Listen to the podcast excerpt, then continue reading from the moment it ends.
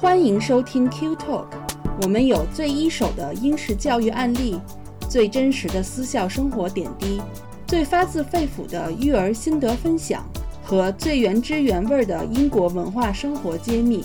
英才施教，育卓成器。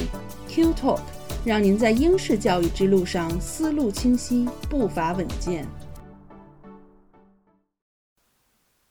大家好，欢迎来到 Q Talk 教育小声说，我是安琪。大家好，我是小峰。小峰，马上我们就要过年了，欢欢喜喜过大年。嗯，对，就是觉得这个今年啊，我估计大家都阳过了，也阳康了嘛，差不多，可能都应该能够回到自己家人身边了，然后可以有一个长长的、安安稳稳的这种团圆的中国年。对。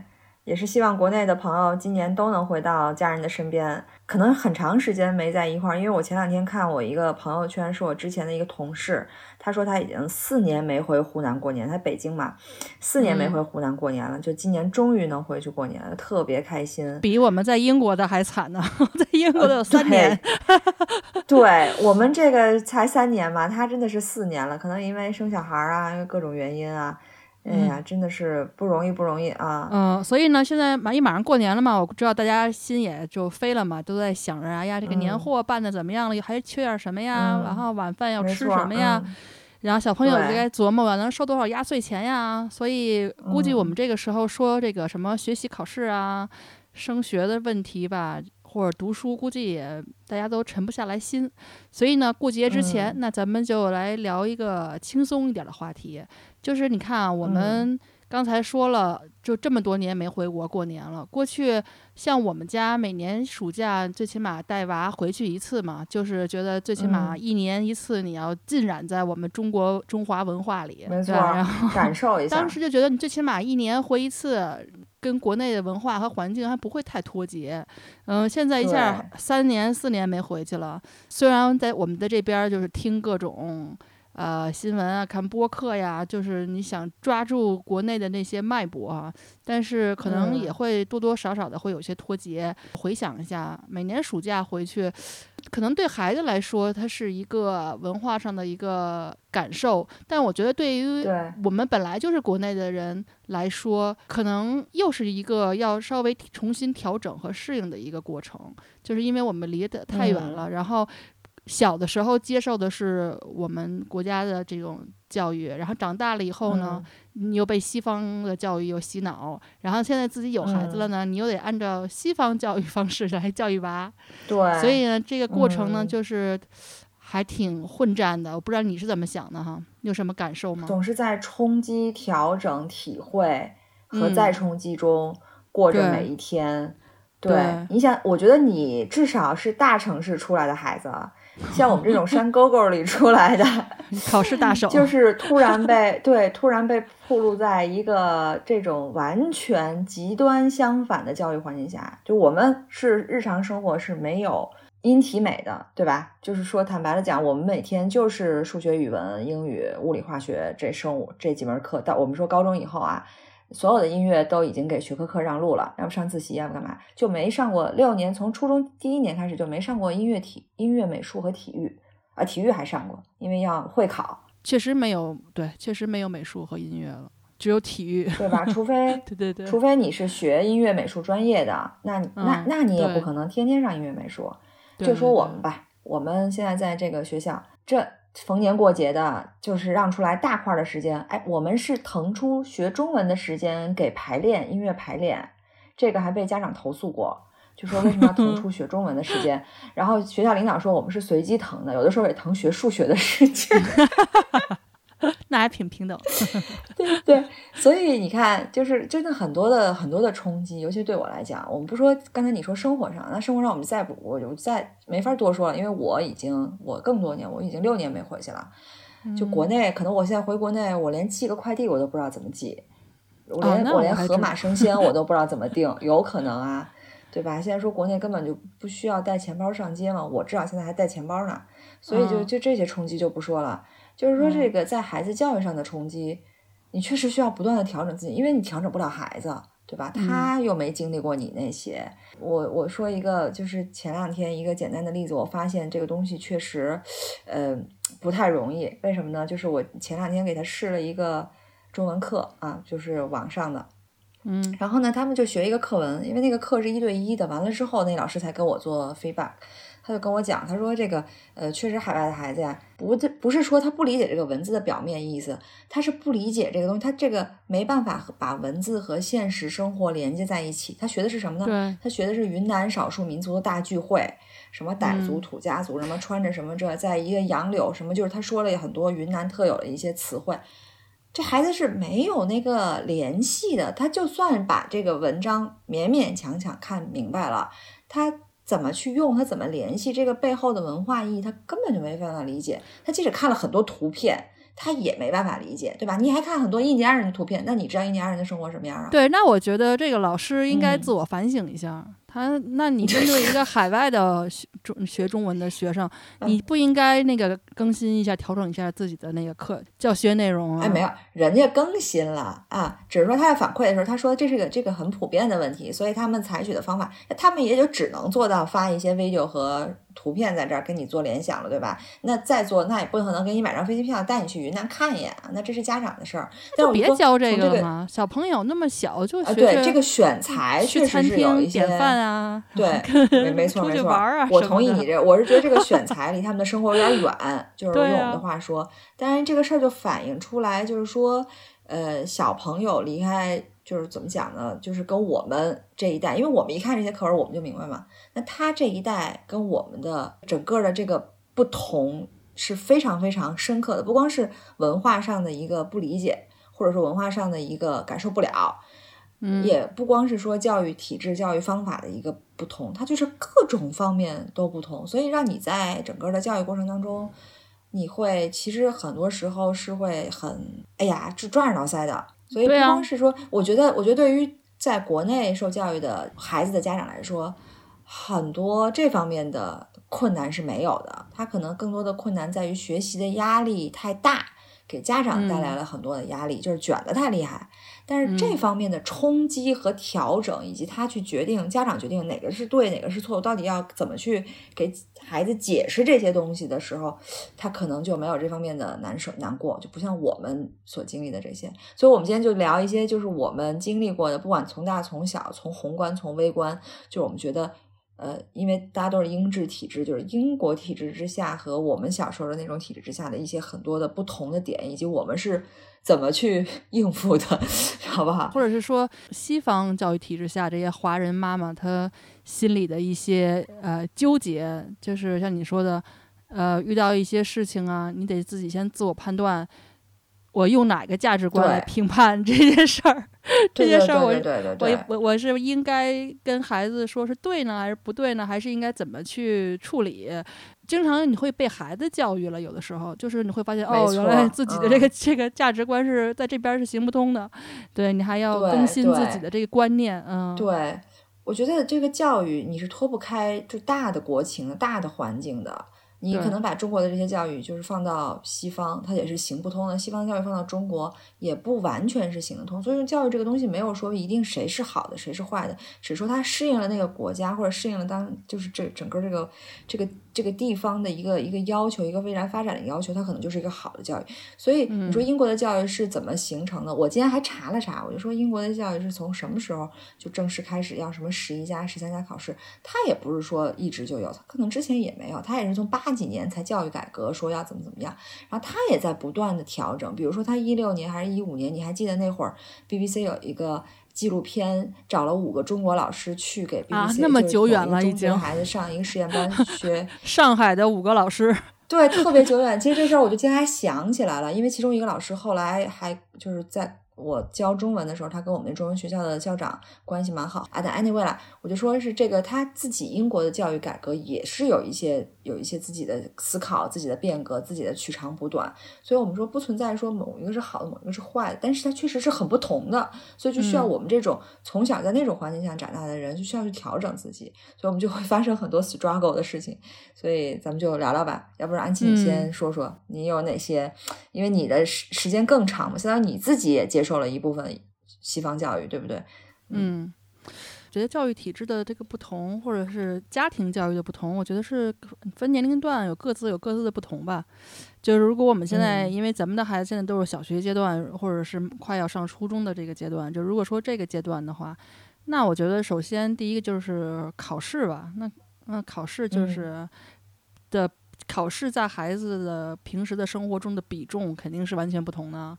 那那大家都知道，就是在国外西方，比如英国或者美国，可能他崇尚的就是孩子就是就是玩儿，然后在玩儿中学习。之前我们也我们也花了很多篇幅讲英国的暑假，那孩子这么大一暑假就是疯玩儿。如果你让暑假当中让他做个作业什么的，别说暑假了，就前圣诞节期间，我让我们家 Alfie 做抓一下题。都老不高兴的说：“我放假呢，你还让我那个做题什么的。”我心想，这已经够不错的了。您看我们那个时候，每天都有作业，每天都得那什么。你你你这个就这么这么点儿题，你就是每天可能就花撑死了三十分钟就做完了那的事儿，你这都不愿意做。嗯，哎呀，所以就是这又是对我来说是一个文文化上的冲击吧。但是，但是怎么讲呢？我是觉得。对于我来说吧，就是考试这件事情，我我是觉得松了一口气，因为如果我现在在国内面临着各种各样的考试，就是孩子考试压力，我觉得我可能要崩溃。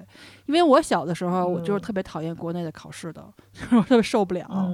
可能跟你正相反啊，因为我我属于那种平时上课就特好特灵光，上课是尖子生，一考试就不行，就中间演算了，粗心大意，中间。嗯，某一步，然后就就错了，所以你要拿分儿，你就肯定老拿不到满分儿。所以就是我，我是特别讨厌，嗯，就是在国内这种考试，就当时当时是那种就是有点死记硬背、死死考的那种感觉哈。我就特别特别讨厌这种的。对，嗯，其实我也很讨厌考试，虽然我能考好，但是我也很讨厌考试，因为毕竟有压力啊。我记得我就说，一说到寒假，我就特别。其实我不喜欢寒假，我喜欢暑假。哎，其实我也不太喜欢暑假，稍微喜欢一下暑假。就是说，为什么呢？因为你寒假你见的亲戚多啊，因为那个时候大人也不会跟小孩聊天儿，他见你第一句话就说：“哎，考考怎么样啊？”他没有别的话可说，他没有说：“哎，最近身体怎么样？长个了吗？”他不会说这个，他只会说：“哎，最近考怎么样啊？”他只能从这个开篇儿。他其实我那个时候的我就认为所有的人都很关心我的成绩。其实现在我知道谁关心你成绩，就是没话说而已，对不对？可是那时候就真的是你，因为我姥姥是住在那个军修所大院的，大院里头就。就是就是都都是看我长大的姥姥姥爷们，就很多很多人。你走街上遛弯，你就没事就碰一个，没事碰见。所有的人都第一句问我说：“哎，考试怎么样啊？”哎，我真的是所所以，我每次寒假回我姥姥家，或者是去我奶奶家过年，我就压力很大，因为亲戚也得问我嘛。你看，如果考得好还行，我就可以特别那个趾高气扬说：“我要考特好啊。”然后考不好呢，对吧？我。我我有我记得特清楚，有的时候都一边先哭，先说我这次没考好，然后我们亲戚说：“哎呀，没事没事，一次考试嘛。”其实现在想想，真的确实真惨，嗯，压力很大。我跟你讲，所以我是我是特别不喜欢考试，而且我发现，因为我是一个很会考试的人，之前也说过，我考完试就能把我所有学的都忘了。你现在问我元素周期表，我只能记住氢、氮、氢、氦、碳、氮、锂、铍、硼。对，好像就这些，这是我能够记住的。好像化学的全，哎呦，化学还能记到水，有氢氢二氧，反正就你这大概这意思吧。就是你问我生物也基本记不住了，什么钢啊，生物我都记住了。对，所所以你看，你是就可能学习型和考试型它不一样嘛。但是你说这个英国确实，呃，尤其是小学阶段啊，我们在英国的时候也是基本没考过试的。我记得是呃小学二年级毕业的时候，好像大概考了一个，就考上全英国的二年级，就 K S K S one no K S one 到 K S two 的那个阶段都会考一个试，就大概看你的一个水平。但是这个成绩我也不记得他告没告诉我啊。那包括现在，现在其实我们也不是很多考试，就已经我们是六年级了。然后呢，上上学期末的时候发了一个成绩单，就我。看了好久，我也没看明白那个成绩单，因为改革了。之前的成绩单就是根本就不说你什么成绩，他只说你是优秀、良好、一般、及格，就类似这种。嗯。然后这学期改革了，他给你换成一个数轴，不是横轴，就是百分比，就是你这个标在百分之多少，身高体重一样。对对对对，大概你是一个什么位置？对。所以所以你就更看不懂了，你也不知道他这个它停在这儿，它是个什么位？我只能看到零和一百分之一百。那中间这个我就看不懂了，对吧？就是，其实我们也是每个学期也是这样，但是我们没有你说的那个考试，反正我不记得有什么考试的成绩单。但是因为每个，呃，就是从幼儿园毕业的话，老师就会写一份报告嘛。然后小学，呃，就是每个阶段，就是好像是每一年吧，老师都会有一个，呃，就是 review 一个 report，然后他会给你列几个就是大项。比如说阅读阅读理解水平啊，然后比如说发音啊，或者数学的什么水平，或者是动手能力、画画啊什么的，就这些，还有什么体体育方面的 physical 的，他会告诉你，就是你是呃平均水平，还是偏高超过平均水平，还是偏低，就这么就这三档，没别的了。所以对，那我们小时候呢可不一样，尤其是我们山东省。那我们每次考试，大考小考，就期中期末都会有一张成绩单的。我妈是那种不扔东西的人，对我妈一直到我我结婚三十多岁，我妈有一天问我，她说：“你这成绩单还要吗？”我说：“我要它干嘛？”我妈就整整特别就从我初一开始，厚厚的一沓成绩单，那个成绩单不是只有你一个人的成绩。是全班所有人的成绩，就是名次排的啊。那你应该拍张照片，然后艾特一下你那个同学，说你看看你当时考的多少名。那 都扔了，这当时没有没有没有概念，我就觉得我特别不喜不喜欢那段那段成绩单的历史。然后我妈就说你要吗？我说我当然不要了，你就扔了吧。然后我不知道我妈是不是彻底扔了，还是说还留了一个。反正我也不知道我妈为什么留它。然后那个时候开家长会的话。都是你坐那儿，就一张全班的成绩单放在那儿，对不对？就是你如果考最后一名的家长，你说你怎么去开这家长会？反正我妈每次都挺开心的，因为我肯定考的都是前几名，所以你妈才留着吗？对对对，所以我妈每次留。但是有什么用呢？对吧？你这都是过往，都是历史，你最后你也没考上。像比如说，对孩子的骄傲吗？这些我觉得挺没挺没劲的。所以所以现在我对于不考试这件事儿，我也是很持支持态度的。就像上期我们说说圣保罗他。那个每年都是第一，他学习成绩那么好，但是其实他成考试也不是很多。为什么他校长就说了嘛，说考试不是教育的全部，考试只是教育的副产品嘛。我觉得我特别认同这一点，就从我自己的个人经历，我觉得教育这个词就太广泛了。教育不光是学术教育，对吧？人全整个身心的都属于教育，你整个心理的发展啊，各种都是教育。那学术教育这块儿才是用考试去衡量的。也不是说用考试去衡量，考试只是一个手段，让你去哎看看我这哪儿缺啊，我是微积分学的不好啊，还是什么学的不好，可能我就后边再加强一下。然后或者呢，如果再大一点，到了大学，到了职业上之后，考试可能是一个门槛儿，它就是让你，比如说你律师，你要考一个律师证，呃，你会计师要考会计师证。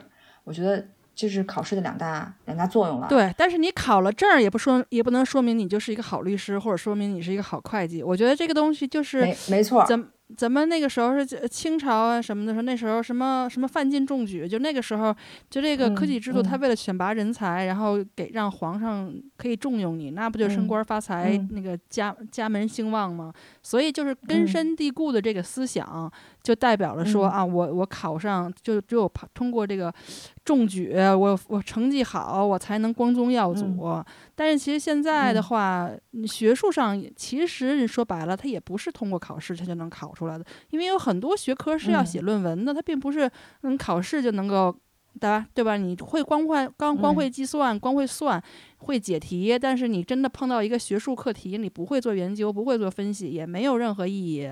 所以这个东西。嗯，并不能说明全部的问题。我觉得就是你看，有一句话能够代表中西方对于考试成绩的一个区别，就是你刚才说你们家亲戚朋友见了你都问你考的怎么样，成绩怎么样。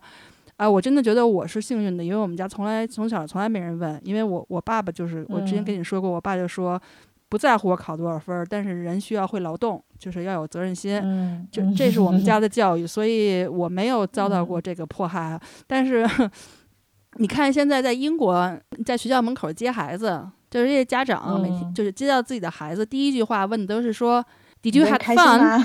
对，你你今天开心吗？你玩爽了吗？今天过瘾吗？就就这样，就是 一句话就能反映出中西方这个教育的一个特别大的一个不同，对吧？对，这个东西就引申到我最近在想的一个，我觉得我们从小的教育就是说吃苦耐劳，对吧？吃吃得苦中耐得住劳，吃得苦中苦，方为人上人。但是在西方从来没有这种说你要吃苦，为什么要吃苦？你就是在 你就是在 enjoy 你的每一天就好了，对吧？你包括你长大了，人生也一样 enjoy，对吧？enjoy，不管干嘛，能不吃苦就不吃苦，能不吃苦。他们这个苦这个词儿就没有在他们的生活字典中出现过，对。所以其实这个我跳出考试。吃苦耐劳，吃得苦中苦，方为人上人这件事儿，也对我影响蛮大的。就是是我现在很怀疑的一个点，就是尤其社会发展到今天，呃，我们功利一点说好也好，或者怎么样，就是你的这个能不能够实现你的什么什么所谓的阶层突破，或者是实现你的这个所谓的成功，就跟吃苦是没有关系的，或者说没有那么大的关系。就吃苦在这整个环节当中，可能。连百分之二十的比例都占不上，甚至有的人根本不需要吃苦，他只需要一些头脑和他的家庭，他就可以实现所谓的功利意义上的成功。所以我觉得，我现在有的时候我在教育西西的时候，我说，就是包括说“天将降大任于斯人也”这个必先这这句话，我现在不知道这句话。到底该怎么理解？但是如果从另一个层面理解，你要享受你突破这些困难的这个过程，因为这个过程会让你成长。那从这个角度来讲，那什么必先苦其心志，劳其体肤，这那这些也是对的，对吧？对。但是呢，你说苦完心志，对你苦完心志一定会成功吗？那是不对。就是吃得苦中苦，方为人上人。吃得苦中苦这句话没错，但是能不能人上人，这个另说。对，百分之八十的人都得都成不了人上人。我觉得西方的，就是刚才说的这个侧重点不一样。就我觉得西方他不，他不是说让你吃苦，你得先让自己先遭一轮罪，然后你才能那怎么怎么着。嗯，他们是在讲究，他们要锻炼，就是磨练孩子。他们觉得是说，嗯，你应该不放弃，就是你碰到一个什么事情，不要那么轻易放弃。不要不敢去尝试，你要有一个就是像探索和探险的精神去去做这件事情。就就是好多东西你先去试试，你不试你不知道你一定会失败。然后呢，好多东西你坚持一下，也许你就挺过来了。就他会教育你这个方面，我觉得可能也有一些某种含义上的吃苦吧，这个含义在里面。但是我觉得侧重点稍微有那么。有一个微妙的不一样，嗯，对，我觉得可能也是跟这个就不是可能是肯定是跟文化背景有关系的。比如说英国人他是就是海盗嘛，对吧？就草的海盗这样一点点一点点就是发现啊，explore 啊，然后就把英国慢慢然后建起来。但中国就是一个很稳固的，就自古就是农耕文化，然后大家就安定在这儿，连游牧民族都不是，我们的主要的这个文化就是农耕文化嘛，就一个很安定的农耕文化，它没有漂泊的那个过程，所以它的很多东西都是一个一个。所谓的什么中庸稳啊这些的，而我觉得英国是，呃，包括西方啦，你比如说那个《老人与海》那本书写的，其实那个老人你看就是经历那么多事，他最后就是一把鱼骨头回来了，就是他没有他结果，在我们来看根本就太惨了。我觉得那本书太惨了，但是现在想想，这老头一点都不惨，为什么这老头能成为经典啊？就是他这个过程，他 战胜这么多困难的这个过程，所以确实是，呃，这也是两边不同。所以现在我有的时候。我在跟西西聊天或者怎么样，我会慢慢的就淡化后边那个，就但前面这个还是要该强调要强调，就是你不能不努力，你不能就就停下来了，对吧？你不做做你怎么知道，对吧？就这个努力肯定是有一些苦要受的。你练琴是不是吃苦啊？手指头疼吧？疼啊，那这是吃苦啊。但是你不你不练那肯定是不行的，对不对？所以就是站在这个角度把前面强调一下，不要说后面，因为后面那个确实现在不是一个定力，不是一个定律，说一定会。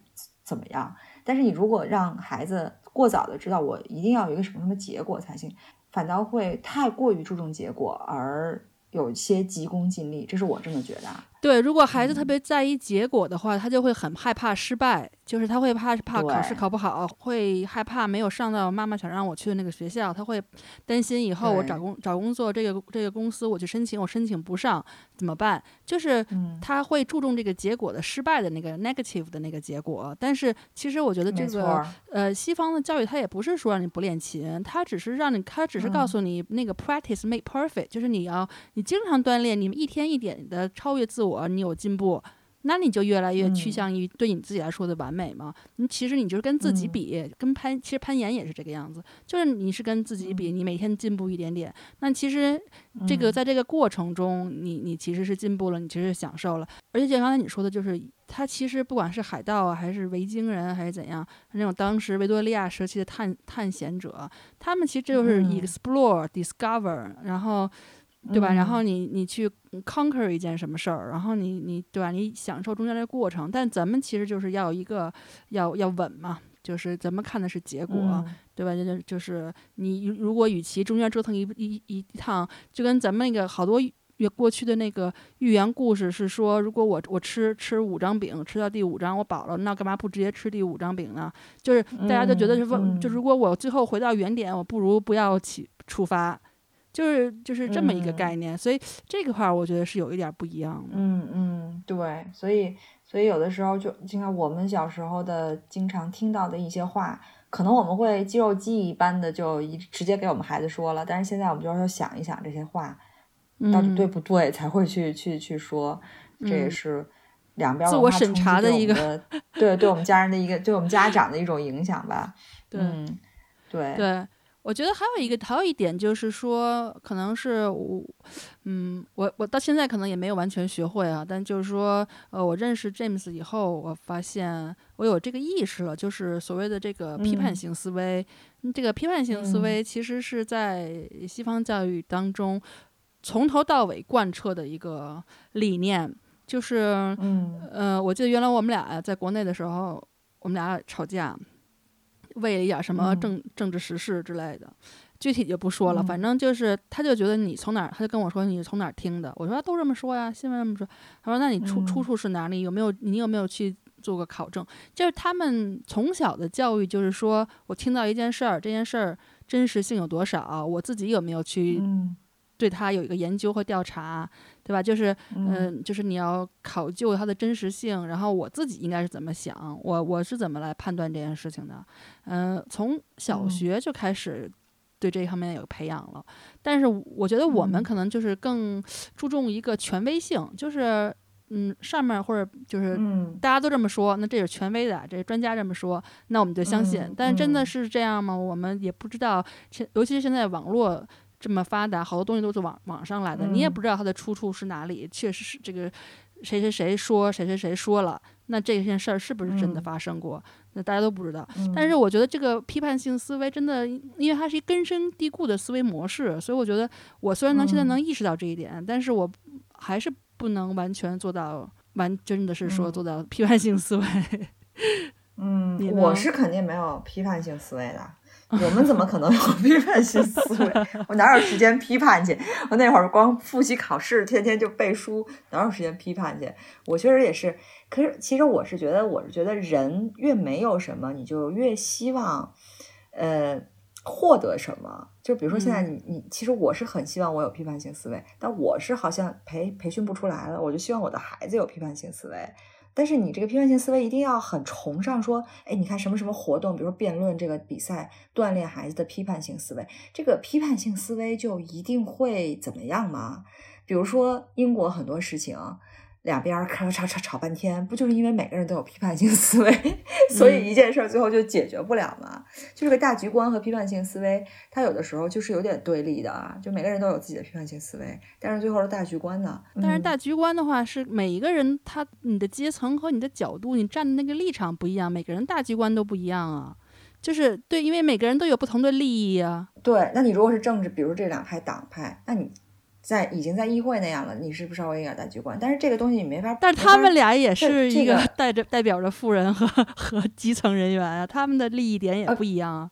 对，但是他们也是因为从小培培养这种 批判性思维，也导致了它整个这个政体是这样。但是这个政体的历史上，它一直就是这么一个一个一个东西，所以这玩意儿是可能是相辅相成的吧，就是因为。嗯，再往深了说，其实批判性思维也是尊重个人的一个表现，对不对？就我尊重你的意见，你可以批判性思维，对吧？我如果不尊重你的意见，我根本不会鼓励批判性思维。我觉得最起码它是培养你一个独立思考能力，就是说，作为对于个人来讲，不是人云亦云，呃，你要有一个个人分析和判断的一个能力。这件事情在以后每个人的。自己的小生活当中都是非常非常重要的，或者是有有用的。可能是说，在你每个生生命的关键节点，你到底做什么样的选择，这件事你怎么去判断？就体现出来你的这个独立思考能力了。那有的人可能做了选择，他当时是觉得，比如说，我觉得我到了适婚年龄了，我应该结婚了，我也应该生孩子了。那但是我适不适合结婚，或者适不适合有有孩子？那那他并没有判断过，那可能他结果他都做了，结果发现也并也并不开心。嗯，就是。它是影响每一个人的生活的。我那天听了有一个播客，然后其中有一个有一个人说了一件事情，我觉得特别的对，就说现代文明就是应该有各种选择性，让人们可以去自由选择，而不是说你只有唯一的一个选择，不是说让限制你的选择。他说这才代表了人的现代文明。我觉得他说的很对啊，就是你不要老拿一个东西去约束别人，去上纲上线，或者说衡量别人，你不这样做就不对，你不。你不结婚不生孩子，就你就不是一个好女人，就就类似这种，对吧？你应该是人，应该有各种各样的可能性，各种各样的选择性。嗯，对，其实就是说批判性思维。我现在觉得这件事儿，就是你任何事儿都是硬币的两面。你不是说有批判性思维，或者是重点的去培养孩子的批判性思维，就对孩子的成长一定会怎么怎么怎么样？那你如果就像我我我也是。就是看那个一个纪录片，就是《他乡的童年》。你说以色列的每个人好像都很聪明，都很聪明，但是他每个人的批判性思维都很强。犹太人嘛，哎，但是你这一群批判性思维在一起，就其实就跟英国的类似，就他的每一个政客都干的不长，因为一个政政治家上来当了总统之后，就会被其他的批判性思维就给轰下去。那这个国家它发展的必然是慢的，就是拧成一股绳，有的时候发展肯定是快的。啊，所以你站在什么角度去看这个东西？我现在就是很，我其实退回三年前，我是很希望我的孩子有批判性思维，因为我没有，所以我是一个就我没有，我就特别希望我的孩子有。比如说我没有一个自由的灵魂，受制于很多限制，我就特别希望我的孩子将来能特别自由的灵魂，就是他的他能够自由支配自己想做的事情，呃，就有点像。你可能没看那个电影，就有点像《七月与安生》里头那个，好像是那个七月，就很很自由。可是安定的，就是说安定的守住自己的生活，按部就班的过着我们看似枯燥的生活的那个安生，应该是安生，也是蛮好的。不是说它不好，但是我觉得这个有一点有点脱开概念，就是说。并不是说你按部就班的踏踏实实的生活，你就不能有自由的思想和独立的思维能力和判和批判性思维。不管是从法法国大革命开始，还是什么时候开始，这个西方的这个政治它变成几党分立也好，这个辩来辩论来辩论去也好，它其实提供的是一种可能性，就是说我把我们不同的思维模式和思想和理念都告诉你们，那群众民主来投来投票来选吗？那你现在比如说英国现在变成这个样子，或者就换换政客换的很快，那也是民主选出来的，这就是一个国家的命运，就是说它是由民大众来主导的，基本上可以是这么说，就是因为你不行，我就把你弄下去嘛，然后再来一个嘛。对吧？最起码你你可以说他并不是完全违背大部分民众意愿去做这件事情的。我是说这个自由的灵魂是什么意思呢？不是说不是说你就是只有一个自由的灵魂。比如说我今儿上上着班，我就有个自由的灵魂，我看多会儿事情。他是真的就比如说，比如说我本来应该尽这份责任，我就走了，我就不尽了，就因为我追求我自由去了。就是你就忽略了你自己该尽的那些本本分分的东西了。所以这个就是有的时候人。呃，对，其实不负责任和追求自由之间就是差了一道墙，我觉得，呃，但但是这个好像跟那个批判性思维就就有点类似。有，我刚才为什么说到这一点，就是因为我三年前我说还我还很重视批判性思维，现在我就持有一个很中立的态度。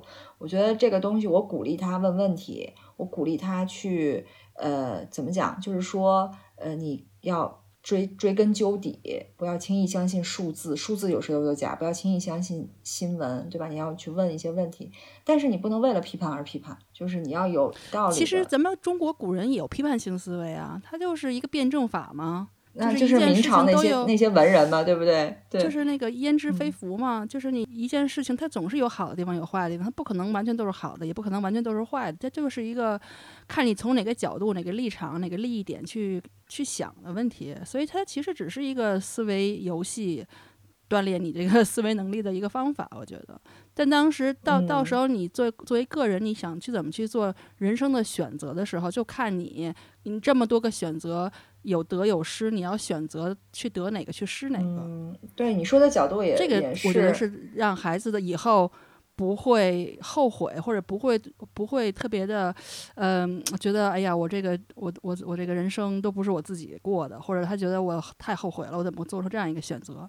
就他都一步一步都是他自己踩出来的嘛。嗯，你这个也是也是一个角度，就是批判性思维可能也就表现也表现在很多，就是他在自己有自己的想法叛逆的时候，呃，其实也是他自己的批判性思维的一个发展嘛。那这时候就是如果是我们的话，就像我小时候，比如说可能有的家长就是暴力镇压或者怎么样，那现在的话，那你可能就要就要去听他的声音。你要知道他，他也算一个批判性思维吧，就是你要听他的声音，要知道他为什么这么想，站在他的立场去跟他交流去。就是说，你可能你想的也不是对，因为环境变了这么多，你作为一个成人，可能你的想法也不是对的。那他的想法有他的基础，那你们就讨论一下。那这个确实是可以鼓励的，对吧？现在不是嗯不可以，就是说你进入青春期，我还镇压你。我觉得就是进入青春期，大家就是一个平等的交流，那就鼓励他的这种批判性思维。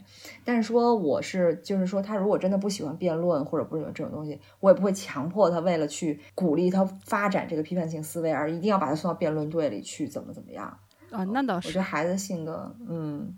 但是我们确实刚才这个点就是说，西方的教育确实很强调批判性思维，但是嗯独立性即使是现在，对现在中国的国内的教育体制下，还是没有那么的强调，因为还是要追求一个效率，毕竟国内还是以考试为核心的一个考核点，那在这个考核点之下，你还是要追求一个效率。嗯，就是英国的老师教教东西，他说了一个什么东西，他会问你觉得呢？你有什么想法？其实这个就嗯是很简单的问你，你的独特性，你你自己的呃独立的思考是什么样子的？那他并不一定让你去批嗯判，一定要说他反驳他他说的不对，不是这样。就你可以同意，你也可以不同意，嗯你可以提出自己的观点，都有创造性的这种思维能力，这都是可以的。就所以你说为什么习惯了西方教育的孩子？我记得原来看过一些案例，就是说后来父母因为什么工作原因搬回去了，然后那孩子嗯回去上高中，后来就。特别抑郁，就是因为他上课老提问嗯题，老老提一些他的思考，老师就觉得，就嗯像你说的，为了赶进度，为了效率，为了什么什么，一个唯一正确答案，那就不愿意让他老、嗯老打断、老提问题。那那个孩子慢慢就会觉得他的嗯思维不被重视，不被听到。嗯啊，然后就慢慢抑郁了，这，所以嗯这个我觉得这也能反映出来吧，就是，呃，我们鼓励的东西可能不太一样。嗯，对你刚才提到这个说，其实我也想到，就是说所谓的尊重个体和集体。呃，其实我们今天讨论的就是说少数服从多数。我们小时候就是少数服从多数，对对吧？对呃，我们小时候没听谁说尊重个体，对吧？你有你的思想，你是一个什么？我从来没听哪个老师跟我说，我尊重你是一个独立的人，我也没听说过，对吧？但是你看现在，你你我今天去看那个 Build House 的网站，因为我今天要查一个东西，然后 Build House 的网站现在已经改版了，改版了，他他那个那几句话还写的蛮好的。他说每他是女校嘛，我们之前谈过这个学校，就是给那个圣保罗输送大批生源的那个特别牛的伦敦的西边的一个女校。他说每个女孩在有自己的频率，就是有自己的步调，每个女孩在创造着自己的图画，每个女孩在就是有自己的 future。每个女孩就是她每个每句话都是每个女孩怎么怎么样，每个女孩怎么怎么样，每个女孩有自己的人生，大概类似是这样一个一个一个东西。嗯呃，然后呢，我就，呃，反正还挺触动的。也后来你嗯跟我今天跟咱们聊这个个体和集体的关系，我也觉得这是中西方的一个，至少是我们小时候经历的一个教育环境和现在我的孩子的这个教育理念的一个非常大的一个不同。嗯，我觉得我小的时候最痛苦的就是这一点，啊因为我可能就属于那种、呃老反抗的那种孩子，就是我老老跟别人不一样，就是是。我就记得老嗯师老说，你看别人都干嘛干嘛，那你怎么老干这些没用的事儿呢？就是，就你就不能跟别人嗯一样把劲儿使在正地儿上吗？但是嗯我就觉得我嗯就不想，对啊，就是每个人都不一样样，就对我也嗯一个是也是骨子里就不想跟别人一样，另外就是我我那些东西我也不想去做，为什么我一定要去做呢？所以就是，所以我当时嗯。到英国来读书吧，我当时就觉得我真的是，我当时我跟我父母说哈，就是现在的教育体制我不怎么样，我不知道哈。我当时就觉得我们那个年代，我真的是逃离了这个牢笼，我觉得我终于自由了，我终于可以自我发挥我我擅长的东西了。就是所谓这个，就是跟别人一样和不一样，其实反映在学术上，就是你考试的话，或者是一个一道题，它永远都只有一个唯一的正确答案。那好多人人生上的东西，或者是你面临的一些事情，它不是只有唯一正确答案的，它不是你一定要这样这样这样，然后这样你才算是一个成功的人，它并不是它没有一个唯一定义的，所以，我觉得我特别呃欣赏西方的这种多样化和多种可能性这呃这种这种呃理念，就是说你每个孩子都是一个不一样的苗儿，那你你找到他的这个脉动，你找到他的。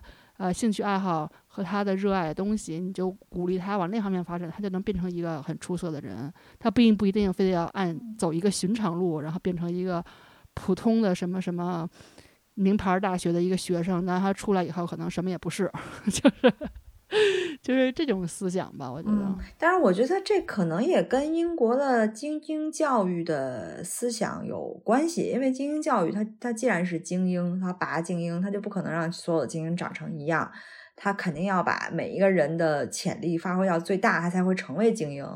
呃，所以我觉得 b u i l d House，因为它是个私立学校嘛，它也就就是特别强调。但是国内呢？哎呀，还是说回到那个，就是一个考试定乾坤。我们不能说高考，但高考它就是个独木桥。但是现在确实也没有比高考更好的一个一个制度。再加上我们中国的人口又那么的多，对吧？你如果全部都强调个性的话，确实难度也非常大。所以这个好像深层次来讲，也确实不是说，呃，谁好谁坏，它只是是一个适应性的问题啊。但是我是当然，我现在是希望我的孩子就能够按照他自己的个性去成长。就是有人会尊重他的个性，没有人要求他必须要按照一个什么路子。那我如果觉得他在这样一个环境下，我觉得挺踏实的，所以，所以我现在也接受这个。虽然我小的时候是那样一个环境，呃，可是我确实不叛逆，我不像你。但是我知道中国其实国内即使在那个环境当中，还有很多他从小就真的是不想跟别人一样，像你这样的，那也很多，只不过是被压着，可能那段时间会很不开心。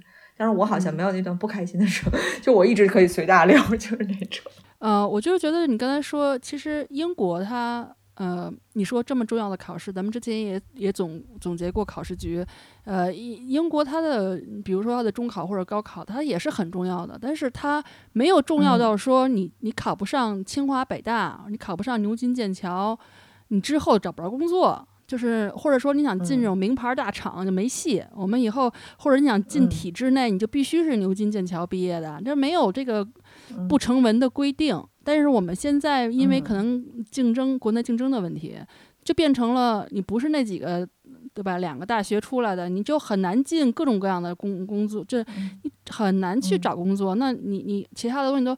都没有，但是你看，现在我觉得英国它的就是你所谓它的精英教育，但是我觉得它有一个好的地方，就是说你不管什么大学毕业的，你最后拼过通过你自己努力，你照样可以有一个特别好的工作，对吧？你可能甚至比那些牛津牛津剑桥的人的工作都还要好。就是，嗯，它这个考试虽然重要，但它不决定你的人生，它不决定你的生活品质。对。嗯，那国国内现在这个情况就是说，他没有一个，他还能怎么去拿什么标准去衡量呢？对，就是因为人太多了，报几万人，对你报几万人，我一个一个你面试去。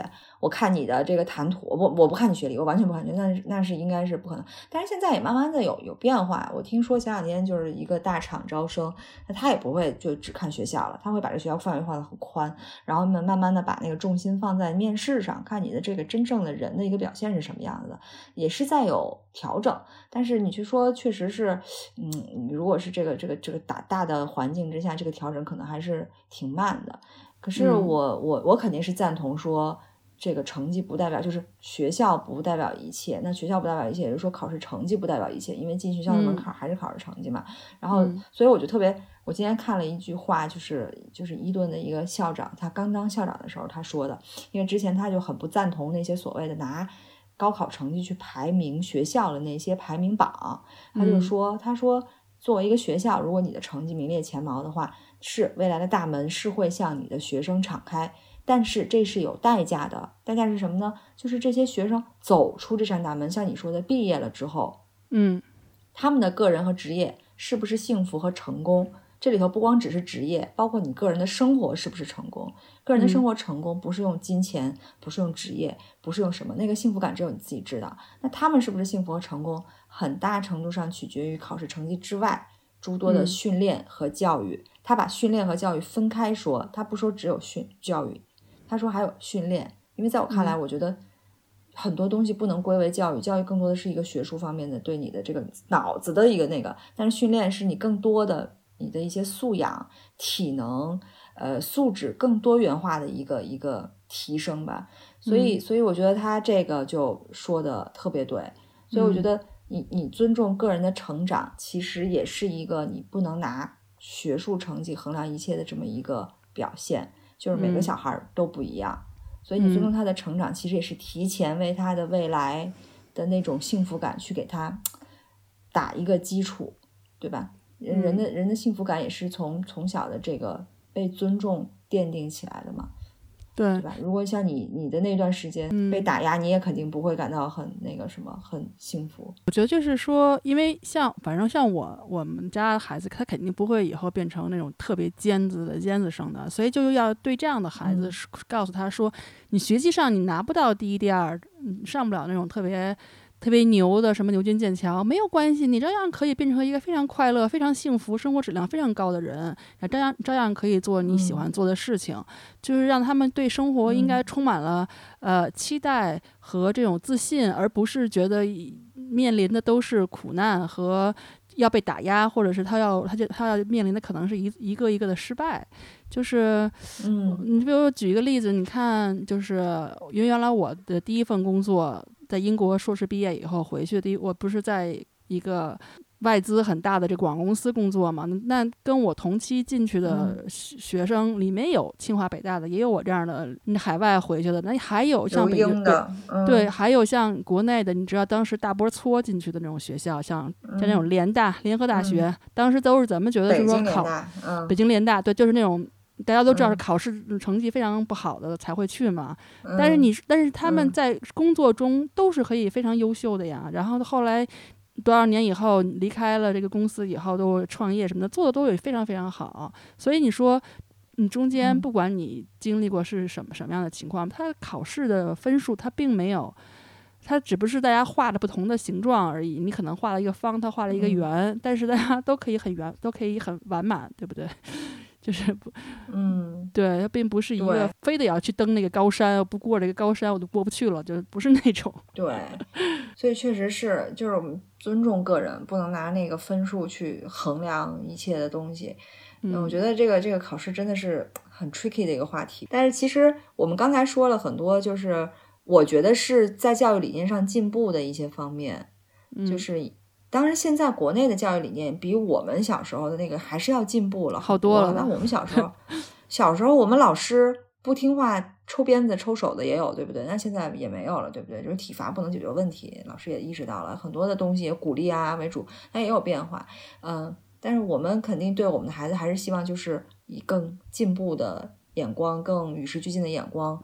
来更新我们自己的观点，也来教育他们。但是有一些东西，我觉得还是我们小时候是对的。我还是不能够理解现在的一些，或者说我不能认同，完全认同现在一些。就我说个最简单的，就是不写字儿这件事儿，就是不用笔写字儿这件事。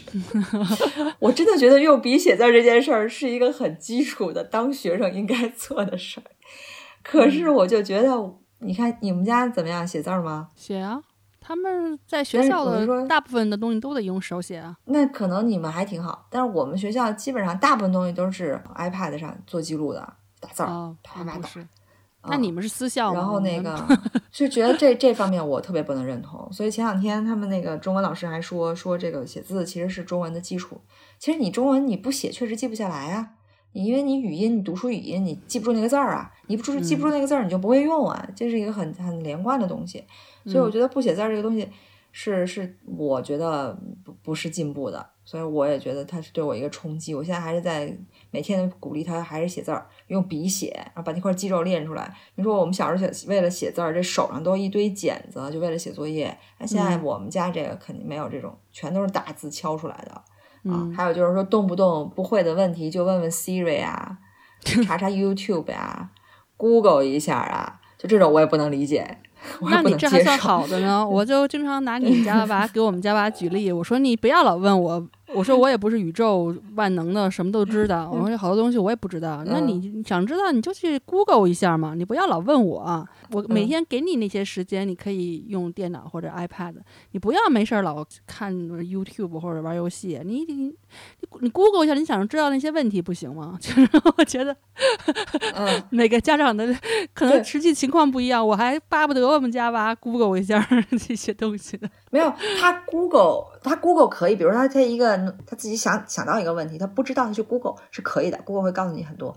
但是，一就是说，Google 告诉你了一个副作用，就是说，它可能不会去就跟跑底了，它就停留在 Google 给你的这个 Wikipedia 的这些东西上面就完了。他知道哦，大概这个浮于表面就可以了。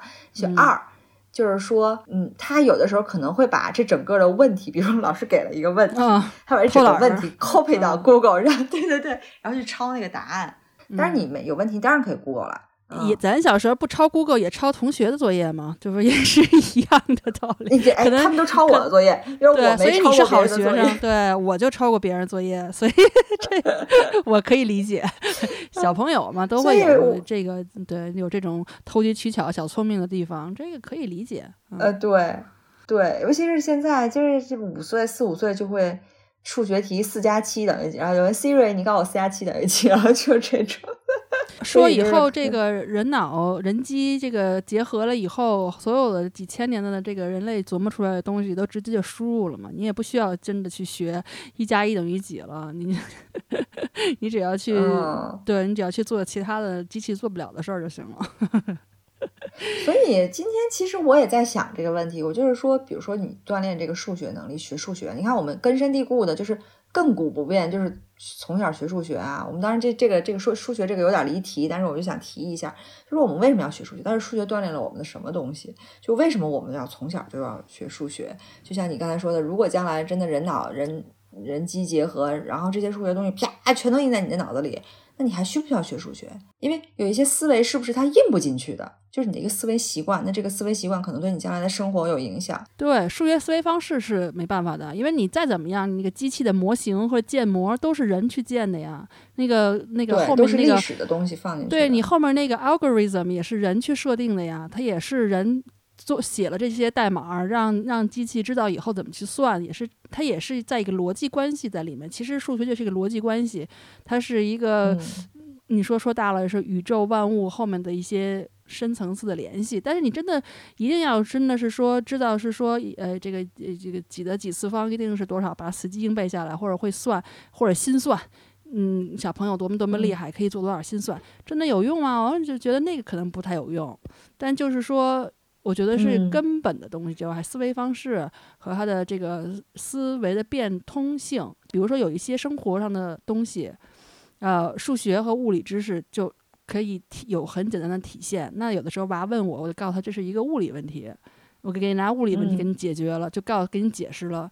但并不是说，就是说我一让你死记硬背这件事情，是因为你把它学学的灵灵活去运用了。那我觉得，我觉得学以致用。对，因为我最近给娃在读这个，就是那个霍金和他女儿给孩子写的一个。关于宇宙的一本书，它是比较给孩子写的比较简单一些，它是通过一个故事的这种情节写的。我就觉得他真的是把，他可以把那么深层次的一个宇宙的奥妙的东西、黑洞的关系、重力的关系，他给你解释的那么的简单，就是他可以深入浅出。这就是因为他学透了。因为好多东西你看似很简单的一件事情，为什么太阳一升起来湖面上就蒸汽啊？那就是这种东西，它其实就是一个物物理方面的一个一个原理嘛。那那好多东西，其实我们需要知道的是背后的东西啊，不需要是死记它那个表面的东西。我是觉得这个学数学和学物理，当然数学好，物理估计也不会太差。但是就是说，它是有它是有一个根本本性在里面的。没有我，我物理很差。就我我当时以为我我物理很好，其实我物理很差。就是我不理解，我真的是不理解为什么那个有力，它就俩就吸一块儿。哎，我跟你说，我是跟你正相反。我是属于那种，就是理论上都了解特清楚，但是你让我去算，就给我一个应用题让我做，我做不对答案那种。然后老师上课给你一道特别难的题，我肯定是夸第一个举手，我可以把解题思路说的特正确。但是我算，我让你让我自己算一步步推导，我就做不出来正确答案，就是那种。嗯，咱俩这应该互补，我就能记到那个做题的技巧。对，咱俩要互补，咱俩就宇宙无敌了，就是一块考手拉手来考进清华北大，就是应该没问题了。对对对对对，哎，你看我们不知不觉又聊了一个小时，其实冲击还有还有很多，就是哎呀，有大方面的小方面的，就各种方面的。但是就是说，今天可能就是浮光掠影的聊了一下，我们觉得能够想得起来的一些冲击吧。大家有什么想法，也可以跟我们留言聊一聊。反正这期也不是什么干货，也不是就是您要您要是图着有用来听这期，估计有点失望的。对，我们就是觉得在做家长的过程当中，要时不时的进行一下归纳总结，就是 总结一下前几年，然后再调整一下思路，看看下一个年要怎么去，就有点像写工作总结似的。就毕竟新年开始了嘛，其实你对你这一年的这个作为家长的生活，是不是也有一个规划？就是我觉得这个东西，就是又说回到刚才考试这个问题，我没有说完。就是考试，你看职业之后，你也有很多考试，像比如说我原来学金融的，有 ACCA 啊，有 CFA 啊。就是英国呢，我发现啊，反倒是这些英国设计出来的考试其实很少。就 ACCA 和律师这两个属于比较典型的。另外就是就是所谓的英皇的那些音乐考试，那是那是技技术性的考试。但是呃，相对于这种职业性的考试，反倒是美国啊、中国，你看中国随便一个东西都有个什么什么师。什么什么证儿，对吧？你没有这个证儿，你就好像拿不出手似的，你就没法去申请这个工作。但在英国，反倒这种东西就相对少一点儿。呃，然后我也在想，为什么？就可能英国真的不是一个注重考试，就是它的历史上、传统上，它除非是没办法了，必须要筛选，它才会考试。啊，像比如十一家、十三家、十六家，现在有很多学校没有十三家了，它就是十一家、十六家，能少就少。但你说英国这么一个注重学术的国家，它大学它挑选人都是看学术嘛？看你的学术方面的兴趣和热热忱，还有你的这些思维能力。但他他这么注重学术，他反而不太看考试。他他他他对，就是在在基础教育方面，他考试反而他可能是信任孩子，就是你一旦有了这个热忱，你就会自己去钻，那你你你带来的那个成绩也不会太差。这么一个原则。嗯，对他也不是不注重考试，只是说最后还是是考试成绩决定你能不能进牛津剑桥嘛。只是说他在整个孩子的教育过程当中。对教育过程当中没有那么多的考试，包括你要是考进了圣保罗，你也没有那么多考试，你也不会天天就是像我们那时候三天一小考，五天一大考的，就是也也没有那么多。对对对，我说的他，我说他不注重考试的意思就是说，他牛津剑桥上上上这样的好学校，他最后筛选他肯定还是看考试成绩加什么什么加什么什么嘛。对，那那可是他的。这一步之前的所有的步骤，他都不是很注重，就他并没有像你说的，他三步一大考，两步一小考这种。那他可能在中间这个环节跟圣保罗一样，他的中间这个环节，他就是信任孩子有创造性思维，有这个热忱，然后可以激励着自己一直学下去。然后你凭着自己的一个动力、原动力，你学到了那个程度了，那你就真的是牛。所以他们才要这样的孩子。对，那说明你真的有天赋。对，另外就是说，这个这个职业性的考试，我刚才说是划门槛嘛，就是你能不能入门儿。其实我倒觉得有一些职业必须要有一个考试，比如说你当家长这件事儿，你为什么没有考试呢？就你先考过了，你再决定怀不怀孕。对，就是对吧？我觉得当家长才这才是最应该要考试的，必须要考试的。对你必须要学习怎么去当家长，你才去当家长，这是对你小孩负责。另外就是老师，老师我觉得一定要就是，当然现在英国的那个考试，老师的考试是那个叫什么？PGCE 的那个老师资格证其实要求还是蛮高的，我听说是芬兰的老师要求是最高的，就芬兰的幼儿园老师都要求是硕士毕业，就他他不光是。学习的情况，学术这个专业性强，他还必须在心理疏导和心理辅导，就是了解孩子这个方面特别的强，他满足这些不同的条件，他才能去当老师。所以我觉得老师的考试也是非常重要的，在一些关键对未来的孩子有影响的职位和岗位上，必须要设一个很严的考试才行。这是这是我的想法，因为聊到考试了嘛。对，我觉得就是跟人性和人的身体相关的。都需要有考试，就是心理健康，嗯，心理咨询师证，对吧？然后医生、护士，那这些它一个是身体，一个是一个是心理，这两大块儿，它起到一个人他是否能够健康幸福的活着，那跟这些相关的都应该考证。那其他的，你说，真的，我觉得就是那些都是一些没有那么致命的东西，比如说你说这个法律，嗯，或者说也挺也挺致命的，有的时候。原呃对原原意，我觉得会计师挺没必要的，对，没错，对，会计师没必要考证的，对对对对，就是我就我我原来做假账的不也有拿那会计证的吗？对，而且而且什么证都可以作假呀。就是我我我记得原来我有一个上海的同事，然后他曾经跟我说过，他一共有他是拥有五十多个证儿，我当时都吓傻了，太厉害了，而且好多证儿都是八竿子打不着那种证儿，什么什么中介证儿，然后什么导游证儿，然后会计证儿，就是各种各样的证儿都有，然后他。嗯，为了就业多不容易啊！没错，我们 我们国内确实有很多人，就因为被这个证催的，就是要去考这个试，考这个证。可是可能反倒是因为他们，就比如说在这些英国体制下长大的孩子，他反倒是因为考试这个概念不是那么根深蒂固。将来可能真的没有那么那么多人去上着杆子要去一定要考这个证啊，要考什么 CFA 啊、ACCA 啊什么的。反倒是一些可能在英国念书的一些华人孩子，他们就特别喜欢考 ACCA。我知道我侄女以前就是那个，然后我妈就是也是那种就是一定要考试有证才行。所以我刚上大一学会计，就被我妈拉到北京那个东单那个 ACCA 中心去答 ACCA 的材料。然后 人说你多大？我说我他我妈说我大一十八岁。人说你着什么急？你才十八岁，你都不知道。未来要从事什么职业，就为什么要考这个呢？对吧？所以就是这这就是一个本末倒置的关系嘛。啊，这说到考试，又想起来了我的一些经历和触动。反正我是不希望我的孩子将来为了考证而活着。我觉得生活比考证有意思多了。对，我觉得如果就比如说，如果我的孩子以后跟我说，我以后就就要致力于这个，嗯，比如说儿童心理健康，没有，就比如说儿童心理健康的问题，我怎么样帮那些受到受到很大心理创伤的儿童去恢复？那我肯定要支持他呀。那他要做这件事情，第一步就是他得要有。这个资格嘛，所谓的考证，对吧？就这个，如果他他的志向宏大，但是他这个证儿，他其中的一必须要迈过的一个坎儿，那你就得考嘛。嗯，就你不能说我不考，不想考这证儿，我就不想去不去实现我的梦想了，你也不行。那有的，我之前听过一个节目，有一个人说他一个男的，他说他就是上大学的时候就是喜欢做，就是。他学医，然后他就想做那个呃妇科型的手术。他觉得好多有些手术，嗯，太普通、太简单了，就不够有意思。那那他就想做这个，那他肯定就要去学相关的这些基础的东西。所以我觉得，如果他们真的是想这样想，那你就去考，对吧？但是，呃，如果你你成长路中没有这样的一个。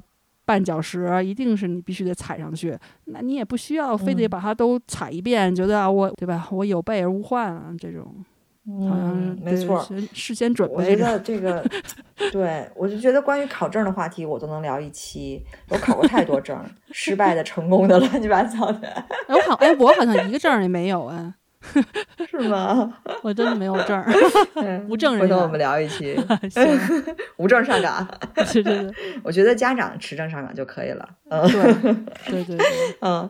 反正今天我们也是有的没的聊了很多，这个对大家也可以留言告诉我们你们的冲击啊，我们也很想听你们的故事。嗯嗯，那还是借着这个机会跟大家说，祝大家新年快乐，然后大家可以阖家团圆，兔年会有一个更生机勃勃、更美好的一年，肯定要比去年强。对，一年更比一年强，兔兔年大吉啊！嗯，宏图大展，宏兔大展，还有各种兔，反正今年好多词嘛。嗯，哦对，大家就一一自己认领吧啊。然后呢，就是我们也代表 QED 给大家拜个早年吧，对对对，好，春节快乐，春节快乐，谢谢大家，拜拜，拜拜。Q Talk 是由英国 QED 教育集团主办的，讨论英国教育与文化生活的一档播客节目。希望我们的节目对你会有一些些帮助。更多英式教育访谈、讲座、干货。请在微信公众号平台、微信视频号、小红书、哔哩哔哩和 YouTube 上搜索 QED 教育，麻烦您点击订阅、分享我们的频道或者给我们留言。您的举手之劳就是对我们的最大鼓励。祝愿每个学子都可以在国际舞台上发挥出自己的最大潜能。